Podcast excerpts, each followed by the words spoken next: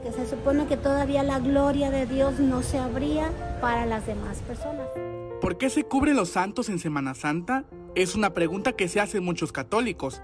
A partir del quinto domingo de Cuaresma y hasta el Viernes Santo, en algunas iglesias las imágenes religiosas se cubren con una tela morada, propia del tiempo litúrgico.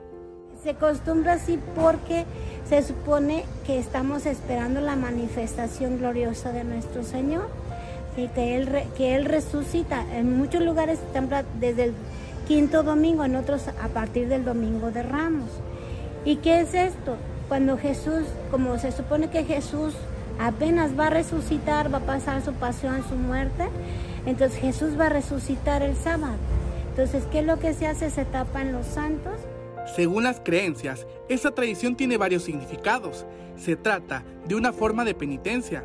Cuando inició la tradición se interpretaba como una penitencia, pues la persona se sentía indigna de contemplar las imágenes de Dios y sus santos. Y otra tradición es también porque para también hay templos que están muy ostentosos, entonces es como para poner un poquito de austeridad en esos templos que tienen pues adornos muy bonitos, pero es como para decir, ahorita lo importante es centrar nuestra vida en la vida, en la pasión de Jesús y nosotros cambiar también de vida, porque a veces estamos muy distraídos pues con la con el trabajo, con las algunas gentes pues con sus siestas.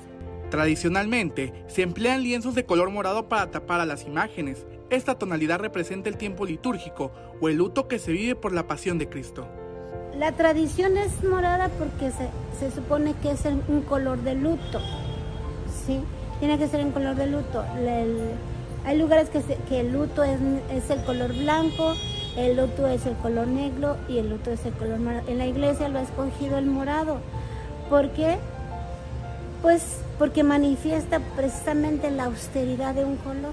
La religiosa hizo extensa la invitación para vivir el tiempo litúrgico de la Semana Santa y asistir a las celebraciones que se realizan en los templos e iglesias de Chiapas. Respetar los tres días santos, el viernes, jueves, viernes y sábado, ¿sí?